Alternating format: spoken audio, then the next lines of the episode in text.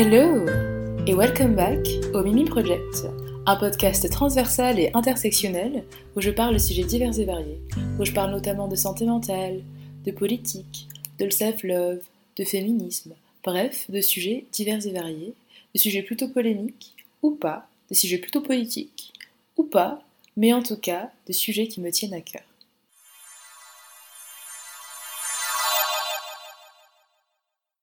Hello, je suis de retour pour vous jouer un nouveau tour. Non, mais plus sérieusement, hello, welcome back à ce nouvel épisode du Mimi Project dans le cadre duquel je vais parler du genre. Quand on pense au genre, on pense que c'est ce qui définit les personnes. On pense qu'il est binaire. On pense par exemple que le genre d'une personne, c'est le fait qu'elle soit un homme, entre guillemets, une femme, selon la société hétéropatriarcale le genre serait un schéma d'attitude naturel, inhérente. Et en fait, il y a ce débat un peu cristallisé par la question euh, est-ce qu'on est, est, EST, ou est-ce qu'on est, NIT, femme, ou est-ce qu'on le devient? Est-ce que c'est inhérent? Est-ce que c'est quelque chose qui est donné à la naissance, ou est-ce que notre genre se développe plus tard? Sauf que, let me break it down to you, et ce seront mes lignes directrices et arguments principaux dans le cadre de cet épisode. 1 le genre est une construction sociale. 2. Le genre n'est pas naturel, mais naturalisé. 3. Le genre est une performance. C'est d'ailleurs le titre de cet épisode parce que je trouvais que c'était very percutant. Et 4. Le genre, et même en soi le sexe, entre guillemets d'ailleurs, n'est pas binaire, en tout cas pas foncièrement, mais un spectre. Alors du coup, qu'est-ce que c'est le genre? Si on se base sur l'étymologie du mot genre, il vient du latin genus, qui signifie genre, sorte, espèce, race, famille, origine. En tout cas, le genre, c'est quelque chose qui permet de catégoriser, de ranger des éléments dans une case plus large, qui permet de mettre un label, comme on dirait en anglais. You know your girl is bilingue. Maintenant, quand on s'ancre dans les processus, dans les rapports sociaux, on peut comprendre le genre de façon encore différente, ou en tout cas, il existe encore d'autres exceptions. Le genre réfère pour certains à la catégorie générale qui engloberait les êtres humains. Le genre comprendrait supposément, pour beaucoup de personnes, deux catégories et fonctionnerait de façon binaire. Le genre est donc quelque chose qui permettrait d'organiser l'humanité en deux catégories supposément, donc homme-femme, mâle-femelle, tout ça. Et en général, on se rend compte qu'on définit ces deux catégories binaires, ces deux euh, supposées euh, qualités inhérentes, euh, de façon comment dire, un peu par contradiction. C'est-à-dire qu'on va définir le masculin par rapport au féminin. On les définit souvent en fait par opposition l'un à l'autre.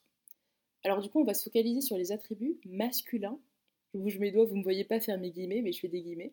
Masculin et féminin. Et en fait, qu'on y réfléchit, les adjectifs qui sont associés, enfin si je me, je me pose deux minutes où je vous demande, tiens, euh, quand je te dis masculin, tu penses à quoi? Quand je te dis féminin, tu penses à quoi? Les traits masculins qui ressortent assez souvent, c'est que les hommes sont supposément censés être indépendants fort, protecteur. Et en fait, on a cette connexion à cette idée de, virilité. Et en fait, quand on y pense, un homme est conçu comme étant viril, en tout cas un homme conçu comme viril en société, c'est un homme qui ne pleure pas, qui n'est pas émotif, qui est dans l'action. Et en fait, on est dans le cliché un peu, voilà le cliché jusqu'au bout, pas pour dire que les personnes qui sont dans cette optique sont des clichés, mais pour dire que c'est un peu l'image stéréotypée qu'on a de la virilité. C'est le cliché de l'homme qui bricole, qui sait se battre, slash aime se battre, qui utilise et a de la force physique ETC. Et en fait, il s'agit de schémas d'attitude qui sont basés sur des préconceptions associées à ce qui est censé caractériser le masculin. Et maintenant, on va se pencher sur les caractéristiques supposément féminines. On te demande, hum, c'est quoi la féminité hégémonique? On pense féminité déjà de façon générale, enfin très large, délicatesse, une personne qui est sensible, émotive. On dit souvent que les femmes sont beaucoup plus affectueuses, beaucoup plus intuitives, beaucoup plus vulnérables. Et on a pas mal d'éléments, donc les traits féminins, qui sont connectés à cette idée de féminité. Et en fait, on constate par ailleurs que les traits donc, euh, liés à la féminité s'opposent un peu à ceux liés à la masculinité. On constate que ces traits voilà, sont assez euh, contradictoires et qu'on les construit un peu l'un à l'antipode de l'autre. Les hommes ne pleurent pas, slash, les femmes sont trop émotives.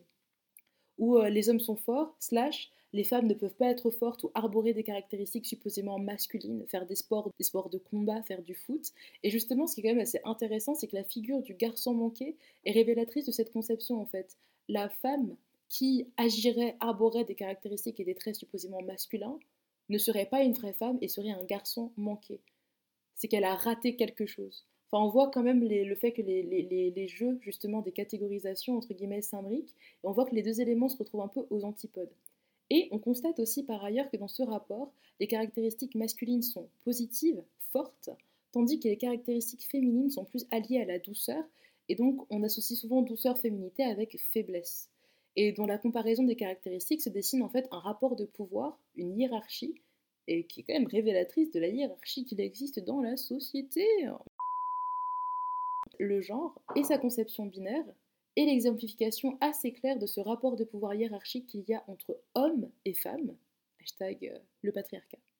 Et donc on constate que le genre, on s'accent sur ces catégories, euh, correspond à un schéma d'attitude, de catégories, de caractéristiques qui sont ajoutées à la biologie en fait. Voilà, le genre, c'est un élément qui permet de catégoriser, catégoriser les personnes, qui leur astreint justement des schémas d'attitude de catégories. Et en fait, le genre, c'est un élément qui a été introduit dans les sciences sociales pour permettre de distinguer entre les personnes, mais qui permet aussi de leur attribuer et de diviser les personnes en fonction de caractéristiques sociales, psychologiques, qui vont venir s'y rattacher. Donc en fait, le genre, c'est vraiment le social qui vient se surajouter au biologique, et c'est pas nécessairement quelque chose qui se rattache foncièrement à la biologie.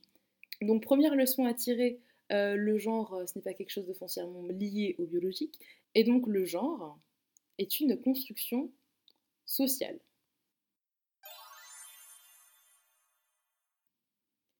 C'est une construction sociale d'ailleurs pour des raisons multiples. En effet, donc le genre désigne des processus sociaux par lesquels les identités sexuées et sexuelles, entre guillemets, sont produites. Et on peut considérer d'ailleurs que le genre, c'est un outil de dénaturalisation. En fait, comme je l'ai mentionné, les éléments qui sont pensés comme étant biologiques, donc le sexe de la personne, sont plutôt des éléments qui sont sociaux. Ce sont des schémas d'attitude, des caractéristiques et des attributs, comme ceux que j'ai mentionnés, qui sont attribués à la féminité ou à la masculinité, et ce sont des éléments qui ne sont certainement pas écrits dans l'ADN de chacun. En fait, ce sont des caractéristiques qui sont liées aux normes sociales et à ce que la société, ou plus spécifiquement la catégorie de la société qui bénéficie d'une place hiérarchiquement dominante, voilà, pense comme devant caractériser les personnes? Et donc le sens commun du genre, celui qu'on connaît aujourd'hui, c'est celui de construction sociale et culturelle de la féminité, entre guillemets, et de la masculinité à partir du sexe. Sexe, entre guillemets, l'organe biologique. Tandis que le sexe renvoie donc aux différences biologiques qu'il y a entre les personnes, avec l'idée que cette construction est organisée dans un rapport de hiérarchie et de pouvoir. Si on suit cette réflexion, et donc le concept de dénaturalisation que j'ai mentionné, c'est dire qu'en fait le genre, il s'éloigne de la biologie pensée comme naturelle et correspond à une fabrication. Et donc on peut voir le mot dans une perspective critique et comprendre que 1.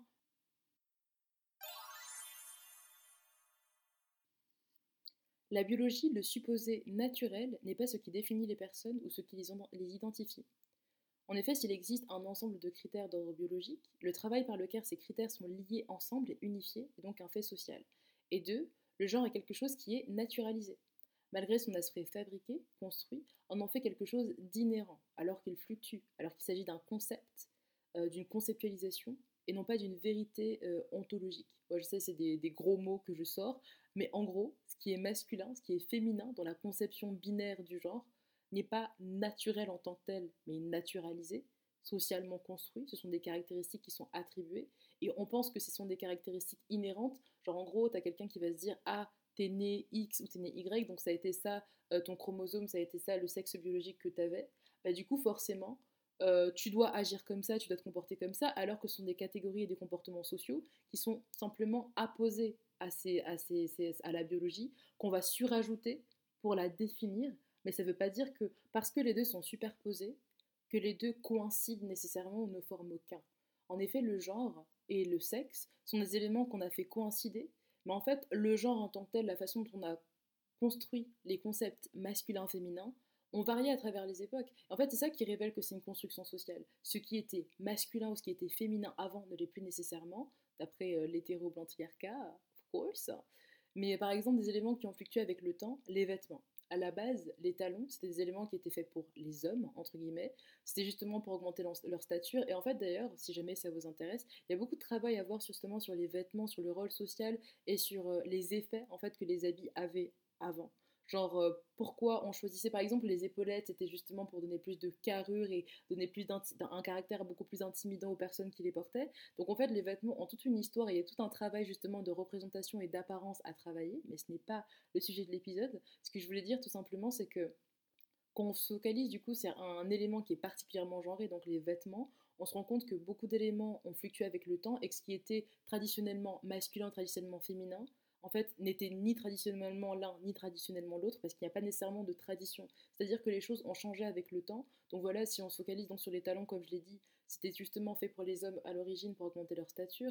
De même pour les robes, entre guillemets, les toges, il y a beaucoup. Quand on regarde les représentations graphiques, que ce soit de l'Égypte, ou de la Rome antique, ou de la Grèce antique, ou de costumes d'époque, bon là je réfère à pas mal de contextes, à part l'Égypte du coup, qui sont très... Euh, voilà, eurocentré, mais c'est juste pour figurer parce que c'est le background historique de beaucoup de personnes qui m'écoutent.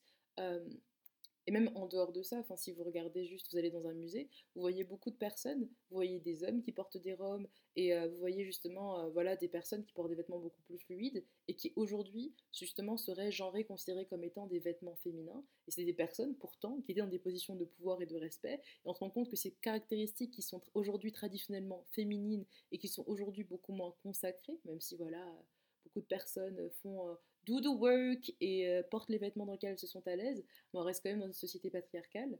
Le point que je veux faire, c'est que on a cette conception très très euh, comment dire très très voilà très fabriquée que X correspond à ça, X correspond à ça. Par exemple, les jupes, tout ça. Enfin, par exemple, en Écosse, il y a bien des hommes qui portent le kilt et ça ne pose pas de problème. Et c'est pas considéré comme étant féminin et c'est pas quelque chose qui va émasculer les personnes. Et même par exemple le maquillage. Dans l'Égypte antique, même les dieux, les dieux égyptiens étaient représentés avec du maquillage sur les yeux. Et autre exemple historique, euh, si vous avez besoin de petits éléments, par exemple à la Renaissance en France, les hommes étaient des adeptes de la poudre qu'ils s'appliquaient sur l'ensemble du visage. Euh, voilà, je sais pas si vous lisiez euh, les petits bouquins, les vibes style, voilà Louis XIV.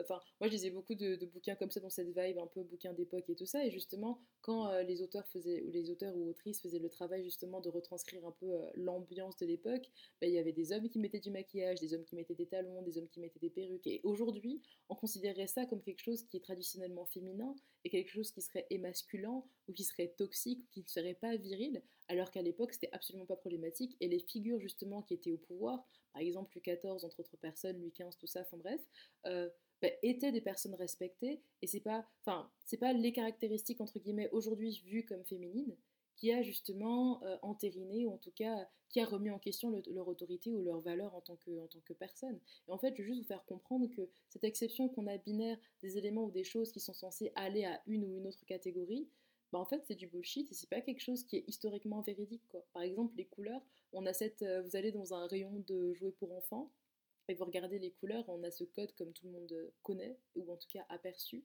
euh, de bleu pour les garçons et rose pour les filles. Et en fait, cette exception binaire, déjà, euh, c'est quelque chose aussi qui a été fabriqué. L'attribution du rose pour les filles et du bleu pour les garçons ne date en fait que des années 1900, quoi. Après 700 ans quand même de tradition chrétienne où le bleu était la couleur de la Vierge Marie, symbole de pureté divine et de féminité. Donc on se rend compte qu'en fait c'est vachement du bullshit, il y a beaucoup d'éléments qu'on entérine comme étant de X et d'Y qui en fait ont juste été fabriqués quoi. Donc voilà, juste la leçon que je veux que vous reteniez, c'est que le genre est une construction sociale et qu'aujourd'hui les codes ont changé. On se rend compte que ce qui est féminin, ce qui est masculin, ce qui a été féminin, ce qui a été masculin, change en fonction du contexte social, historique, culturel euh, et évolue. En fait, c'est une fluctuation constante. Donc, le genre est une construction sociale. Le genre se construit historiquement. Le genre, plus spécifiquement, et c'est le point que je veux mentionner, qui est le titre de l'épisode, le genre est une performance. Le genre est une performance. Pourquoi? Les gens naissent en effet dans leur sexe biologique. Ok. En tout cas, on assigne un sexe biologique aux personnes à leur naissance en fonction des chromosomes qu'ils ont. Ok. Cependant, ils sont également créés, ils sont façonnés par leurs expériences et leurs interactions avec d'autres personnes de même, entre guillemets, sexe et de entre guillemets, sexe différent, qui leur apprend à réagir. Et en fait, c'est l'imitation et l'intériorisation justement de certains comportements liés au genre, auxquels ils sont censés s'identifier, qui leur permet en fait euh, de, de, savoir comment agir. Un enfant qui va regarder un adulte de X genre se comporter va connaître entre guillemets dans quelle catégorie il est censé aller, comment agir par rapport aux autres personnes, aux autres catégories qu'il y a, et quel est le comportement entre guillemets qui est décent. C'est en voyant les attitudes des gens, en imitant les attitudes des gens et en comportement justement entre guillemets euh, les, euh, les indices sociaux, en comprenant l'ordre des choses, en tout cas en l'apprenant. C'est comme ça justement qu'on devient des personnes entre guillemets sexuées, qu'on s'entérine justement dans le genre qu'on nous a donné, parce qu'on est façonné par les conventions sociétales qu'on intériorise en fait. Et justement, il y a une phrase célèbre de Judith Butler, qui est euh, une académicienne. Leur, euh, leur pronom, c'est they, them et euh, she, her. Du coup, voilà, je vais utiliser elle en français parce que they, c'est pas vraiment très bien traduit, elle. Voilà. Mais comme elle, c'est aussi leur pronom, j'utilise. Judith Butler est une académicienne qui a fait beaucoup de recherches justement sur les minorités sexuelles, sur le genre, et justement une phrase pépite qu'elle a sortie et qui est donc le titre de mon épisode, c'est le genre est une performance. Le point que je voulais mettre en avant, c'était que 1. Le genre est performatif. J.J. Butler décrit le genre comme une série d'actes répétés qui se figent avec le temps, de telle sorte qu'ils finissent par produire l'apparence de la substance, un genre naturel de l'être. Je répète. Le genre est une série d'actes répétés qui se figent avec le temps, de telle sorte qu'ils finissent par reproduire, par produire l'apparence de la substance, donc l'apparence de la réalité, euh, ils, finissent par produire l'apparence de la naturalité. Et en fait, c'est ça, on naturalise le genre alors qu'il n'est pas naturel. Et à mon sens, donc comme je vous l'ai dit, tout le monde apprend à performer le genre jusqu'à ce qu'on autorise tellement le script, en fait, que ça en devienne naturel. Et Judith Butler dit notamment que le genre n'a pas de vérité, mais qu'il est plutôt une matrice de normes et de pratiques répétées. Je répète, le genre n'a pas de vérité, mais est plutôt une matrice de normes et de pratiques répétées. Pour moi, c'est genre, c'est ça en fait. Dans le sens où genre, le, euh, comment dire, le genre est une fabrication. Et donc si on crée un, supposé vrai genre, ce serait plus un fantasme qui est institué. C'est un fantasme justement, elle dit que le genre, c'est un fantasme qui est inscrit à la surface des corps. Et euh, elle dit aussi que les genres ne peuvent être ni vrais ni faux, mais que ce ne sont que des produits et ce sont des effets de vérité. Et ça, je trouve que vraiment, ce sont des éléments qui sont hyper, hyper pertinents. Un, le genre est une fabrication, et on peut, si on pense qu'il y a une vraie genre, une vraie façon d'être un homme ou une femme, entre guillemets, une vraie façon d'être une personne, c'est quelque chose qui, pour moi, comme elle le dit, qui est un fantasme. En fait, on imagine qu'il y a une façon inhérente d'être, mais en fait, c'est pas le cas. Ce sont juste des schémas d'attitude qu'on entérine, qu'on naturalise, et qu'on applique et on dit bah voilà c'est ça, c'est comme ça que ça se passe, alors qu'en fait si tu regardes dans l'évolution du temps, dans la fluctuation du temps, euh, sont des éléments qui sont toujours toujours changeants en fait et qui ne sont pas justement la, réalité, enfin qui ne reflètent pas la réalité. Et donc quand on y pense, euh, le genre n'est pas un fait naturel, c'est comme j'ai dit, un, comme un ensemble de pratiques figées et répétées qui produit justement euh, un espace dans lequel tout le monde est obligé de pratiquer le genre, dans le sens où on pratique tous le genre. Enfin, par exemple, tu un bébé, tu te réveilles dans le monde, et les personnes autour de toi qui s'identifient comme femmes, en tout cas qui ont été assignées, euh, leur sexe biologique c'était voilà XX chromosome, euh, on leur a donné ça, et du coup on leur a dit que la catégorie qui allait avec ça c'était femme, mais même pas genre en mode tu grandis dans le monde et tu vois des personnes adultes qui ont elles aussi intériorisé le script de la féminité, et tu les vois agir d'une certaine manière, tu intériorises la façon dont elles agissent parce que tu vois que c'est la catégorie dans laquelle on t'a mise, quand on a un enfant, on capte quand même pas mal de choses. Et en fait, en grandissant, tu, euh, tu vois le script, tu vois les éléments, les catégories, tu les intériorises. Et c'est comme ça, en fait, que tu grandis. Par exemple, moi, je sais qu'en tant que fille, il y a plein de trucs que tu entends quand tu es petite, euh, enfin, que tu intériorises.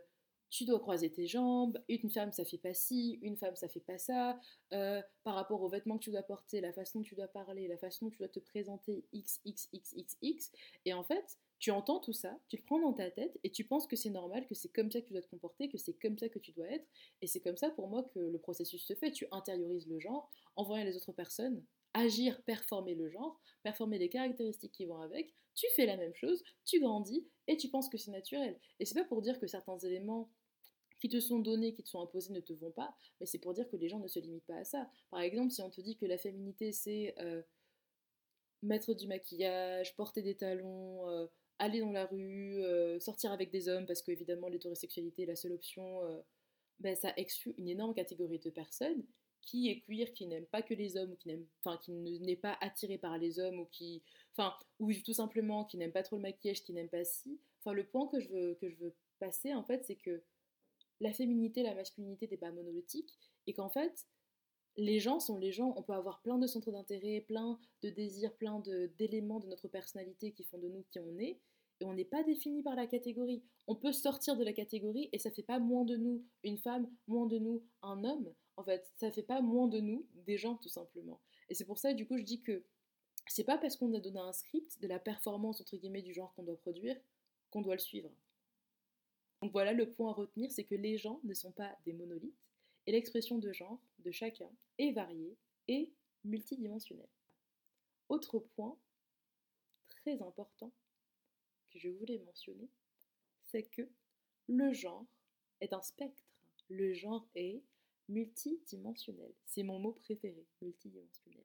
En effet, on a souvent l'impression que le genre est binaire. Mais I have two points to make. 1. Le sexe biologique peut être bimodal, mais il n'est pas binaire. 2.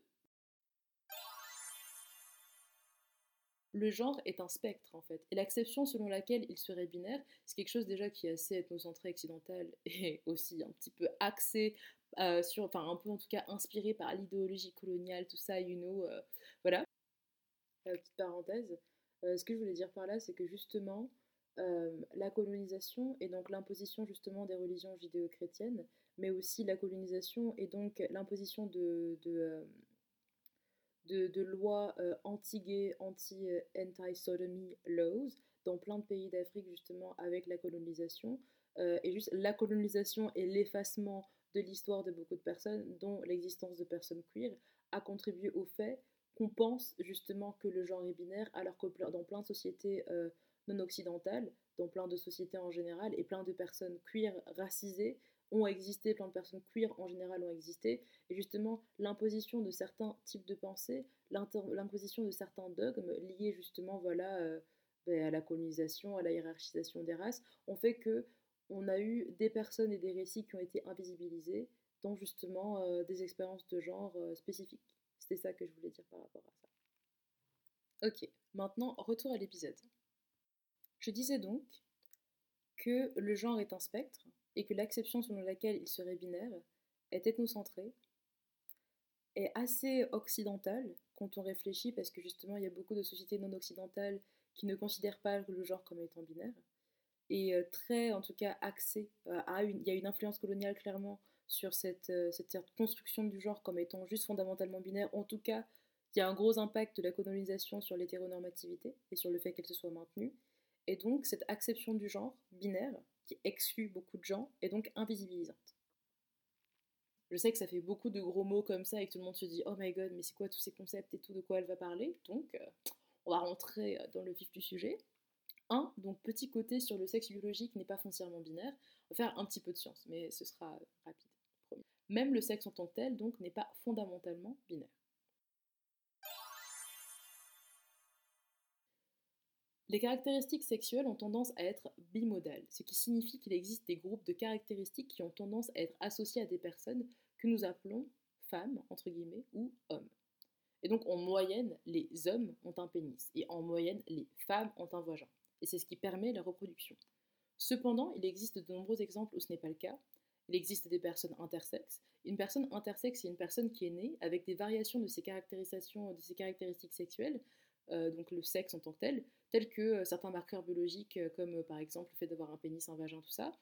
Et donc, une personne intersexe, par exemple, peut avoir des organes génitaux internes, ou, des, ou des, des, gonades ou des chromosomes qui changent, ou un niveau d'hormones et structures cérébrales différentes. voilà. Et la recherche actuelle estime notamment que les personnes intersexes ou intersexuées constituent 1,7% de la population, ce qui rend l'intersexualité à peu près aussi courante qu'une personne qui a les cheveux roux. Donc voilà. Et donc en moyenne, par exemple, les hommes vont avoir tendance à avoir des chromosomes XY et les femmes à avoir des chromosomes XX. Mais en fait, même les chromosomes sexuels sont disponibles dans une grande variété, avec au moins 16 variations naturelles, bref, on s'en fout. Ce qui signifie que même la présentation chromosomique n'est pas binaire. Et même euh, les caractéristiques liées au sexe, en tout cas les sexes ou les personnes qui vont avoir XY assignation, ne sont pas binaires non plus, parce que les personnes intersexes existent et que justement, elles, ne se retrouvent pas, enfin je veux dire, elles peuvent avoir plein d'éléments, plein d'éléments de variation qui ne sont pas binaires en tant que tels. C'est pas juste tu vas avoir X chromosome, tu vas avoir ça, tu vas avoir XY, tu vas avoir XX. C'est beaucoup plus complexe que ça. Et par exemple, un autre exemple un peu bidon, c'est que un homme est censé avoir tendance à avoir plus de, de poils sur le visage et euh, sur le corps que les femmes, entre guillemets. Mais il y a aussi des femmes qui ont des poils épais et denses, des femmes avec de la barbe et des hommes qui ne peuvent pas se voir pousser une barbe pleine. Et ça invalide pas pour le moins euh, leurs euh, caractéristiques. Quoi. bref, en tout cas, le sexe n'est pas binaire parce que les personnes ne peuvent pas être regroupées en deux groupes distincts qui ne se chevauchent pas. Voilà. Cependant, effectivement, les caractéristiques sexuelles peuvent être bimodales. La bimodalité signifie la présence de deux modes statistiques, bi, qui peuvent être considérés comme des pics dans un graphique. Et en gros, euh, les deux modes représentent des grappes de, de, probabilité. Bref, en ce qui concerne le sexe humain, cela signifie que pour certaines caractéristiques sexuelles, il peut y avoir des normes communes parmi les personnes que nous avons tendance à attribuer comme hommes et femmes.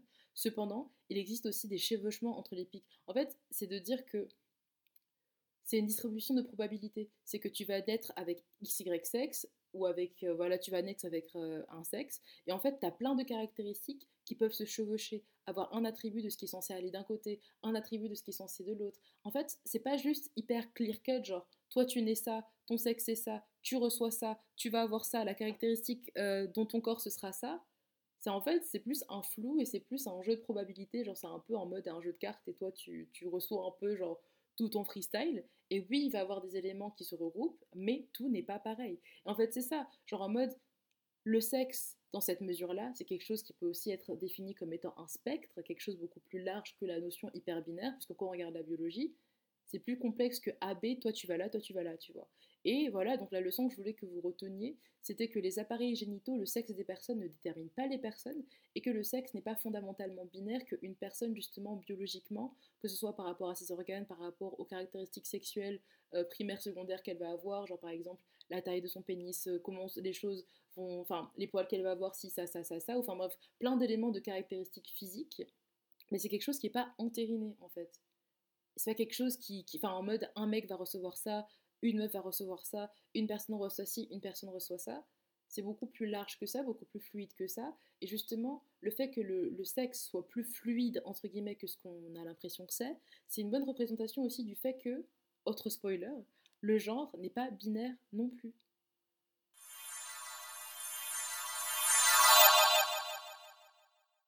Le genre n'est pas binaire non plus. En fait, on perçoit souvent le genre comme une bicatégorisation, une hiérarchie, où les hommes et les femmes, hommes-femmes, ce sont les deux seules catégories qui existent pour l'hétéropatriarcat, occupent une différente place dans la société. Mais en fait, le genre n'est pas binaire. En effet, de nombreuses sociétés euh, non occidentales, je fais l'accent sur non occidentales, euh, reconnaissent par exemple l'existence d'autres catégories de personnes, et euh, justement, le fait de penser que le genre est binaire invisibilise des siècles d'histoire et efface justement l'existence donc et la consécration des personnes qui vivaient et qui vivent encore en dehors de la binarité. On parle beaucoup de la transidentité, et à raison, c'est-à-dire des occurrences où des personnes ne se reconnaissent pas dans leur assignation biologique et qui s'identifient selon un genre différent de celui qui leur a été associé, euh, de ce qui est associé, de celui qui est associé à leur sexe biologique. Mais justement, les personnes qui vivent en dehors de la, de la minorité et qui vivent en dehors de euh, l'hétéronormativité, c'est-à-dire le fait qu'on vit dans un système de société où la norme, justement, c'est un peu le cliché euh, hétérosexuel, binarité homme-femme, euh, fin strict, de dire que un homme c'est ça, une femme c'est ça, une caractéristique féminine c'est ça, une caractéristique masculine c'est ça, tu dois aimer que ci et que ça, point barre. Et en fait, justement, les personnes qui vivent en dehors de la binarité euh, de plein d'aspects, que ce soit au niveau des personnes qu'elles vont, euh, qu'elles vont aimer, tout ça, mais juste spécifiquement par rapport à l'identité de genre, ont toujours existé. Il y a toujours eu des personnes qui euh, soit embrassaient la binarité et se sentaient à la fois hommes et femmes, soit justement étaient complètement en dehors, qui se sentaient au milieu, à côté, loin. Les gens, enfin, il y a toujours eu des gens qui se sont sentis différents, entre guillemets, du système hétéronormatif. Petit exemple, par exemple, les peuples autochtones d'Hawaï ont un mot pour désigner les personnes qui identifient leur, euh, leur genre comme étant hommes et femmes. Mao. Il y a également une histoire, donc ça c'est en Inde, euh, sur une personne qui s'appelait Lord Rama, qui avait été banni de sa ville, euh, qui s'appelle Ayodhya.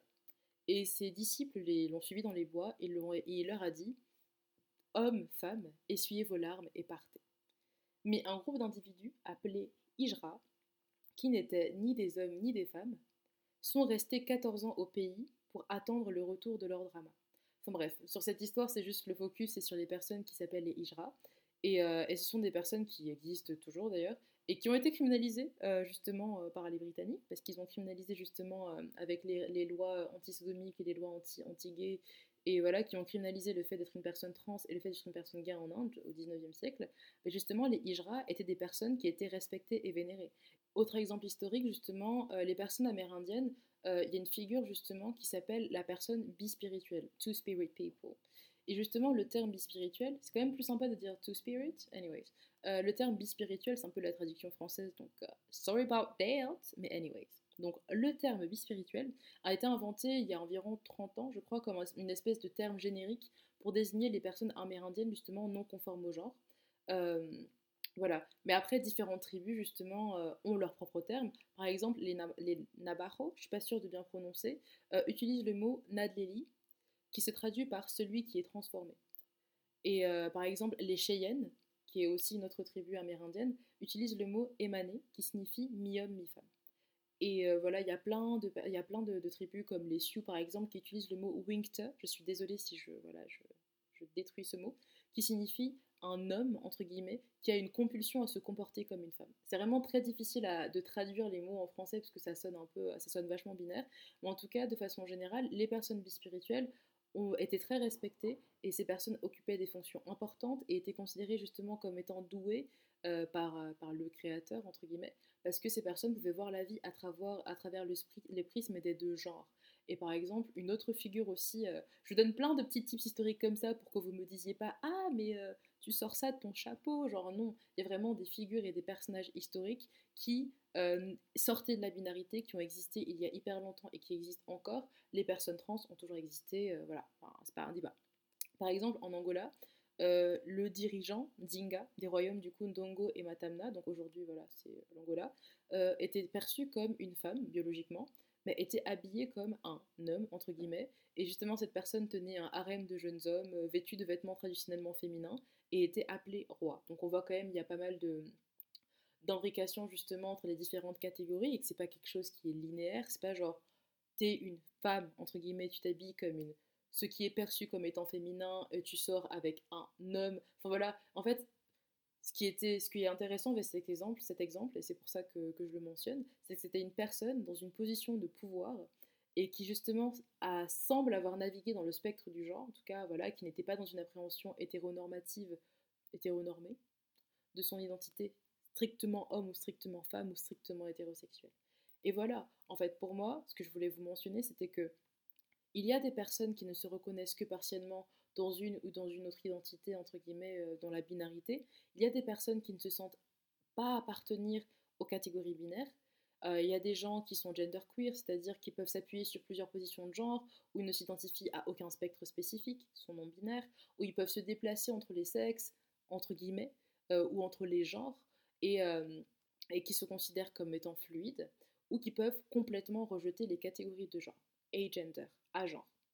Et je sais que pour certains, ça fait beaucoup d'informations, c'est une quote-unquote découverte, mais ce n'est pas parce que ton expérience, euh, parce que c'est pas parce que ce n'est pas ton expérience que cette expérience n'est pas valide. Ce n'est pas parce que tu découvres l'existence de catégories de personnes qu'elles doivent être minimisées. Par exemple, petit, euh, petit voilà, pour que ça fasse réfléchir, une personne blanche qui n'est pas familière du racisme systémique et qui découvre les ramifications nocives du colonialisme et les microagressions, la violence, etc., même si j'ose espérer qu'elle ne le découvre plus, euh, une personne blanche donc va pas être valide à affirmer simplement parce qu'elle vient de découvrir l'existence du racisme que le racisme n'existe pas. Mais c'est exactement la même chose. C'est pas parce que vous ne saviez pas que les personnes trans avaient existé avant que les personnes trans existent que leur existence n'est pas valide, que leur acception et leur identification ne comptent pas. Et ainsi, ce n'est pas parce qu'on découvre quelque chose que la chose n'a pas existé avant, ou qu'elle n'a pas de mérite avant nous, ou qu'elle n'était pas valide. Et d'ailleurs, en fait, ça ne devrait pas être nécessaire de valider les expériences des personnes, parce que personne n'est une autorité morale pour le faire, et même les autorités morales et institutions multiples, religions, etc., sont dans, sont dans une acception qui peut être subjective. Et il n'y a pas, en tout cas ça c'est ma perspective, euh, il y a en tout cas, plutôt, des vérités qui sont multiples, qui sont subjectives et individuelles ou collectives en fonction de personnes qui se regroupent, mais personne n'a le droit de dire aux autres comment exister, comment se sentir, si les expériences de XY sont valides ou légitimes. Ces expériences sont, donc elles sont valides, elles existent, donc elles sont légitimes. Donc voilà, euh, la petite leçon que je voulais que vous tiriez, c'est qu'on peut imaginer le genre comme un spectre, donc avec les catégories identifiant hommes et femmes à un endroit et à un autre du, voilà, du spectre, donc imaginez un gros spectre, et avec au milieu ou à côté ou à la fin des identités qui sont entre les deux ou complètement en dehors. Et ce sont des, des personnes et des expériences qui sont complètement légitimes. Si on revient sur la définition du genre comme une réflexion des rapports sociaux, c'est-à-dire euh, un reflet quoi, et euh, comme, un reflet, plutôt je vais utiliser ce mot, des différents schémas d'attitude qui peuvent être associés à des personnes, on peut voir que le fait de voir le genre comme un spectre, en fait, ça permet de conceptualiser justement la diversité des schémas d'attitude, la diversité des expressions de genre et des expressions tout court, de ne pas invisibiliser les expériences qui sont multidimensionnelles euh, des gens, des, des, expériences des personnes euh, du genre, et ça permet justement, en voyant le genre comme un spectre, plutôt que comme un, voilà, une binarité, ça permet de ne pas marginaliser des expériences de vie. Donc le mot de la fin, c'est 1. Le genre est une construction sociale qui permet justement de refléter, entre guillemets, les rapports sociaux des personnes et de l'apposer au biologique. Donc le genre n'est pas naturel, même si son expression c'est inhérent, mais naturalisé. C'est-à-dire qu'on rend inhérent des caractéristiques qui ne sont pas foncièrement biologiques.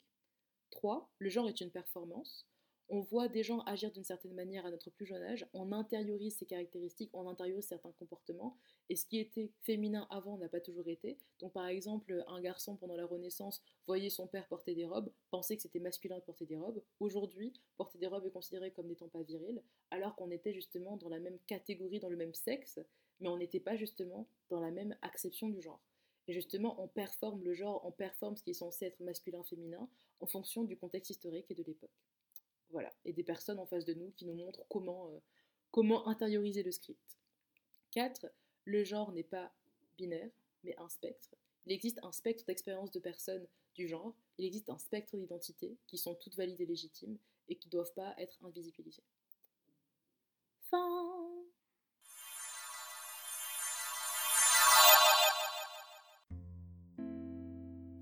On arrive enfin au bout. Bon, je sais que c'était un épisode un peu long et j'en suis désolée. J'ai pensé à le réduire parce que je m'étais dit que ça pouvait être fait de façon plus synthétique. Mais en fait, ça m'a fait plaisir d'avoir euh, le temps voilà, de, déblatérer et de voilà d'exprimer ma position. Donc j'espère que c'était intéressant pour vous, que ça vous a appris quelque chose ou pas, ou que ça vous a permis de réfléchir. Et si vous avez euh, enfin, si vous avez des points de vue, des éléments à ajouter, euh, si vous voulez initier une conversation, vraiment n'hésitez pas parce que, enfin, je fais ce podcast parce que j'aime beaucoup parler raconter ma vie, mais enfin, avoir un espace de conversation et de débat, j'aime beaucoup, même si pour moi, débattre sur l'humanité d'une personne n'est pas quelque chose que je fais. Anyways, en tout cas, voilà, j'espère que, que, ça vous intéresse, j'espère que c'était bien, et puis bah, voilà, n'hésitez pas à me donner des retours, prenez soin de vous et on se retrouve très vite dans un nouvel épisode. À bientôt.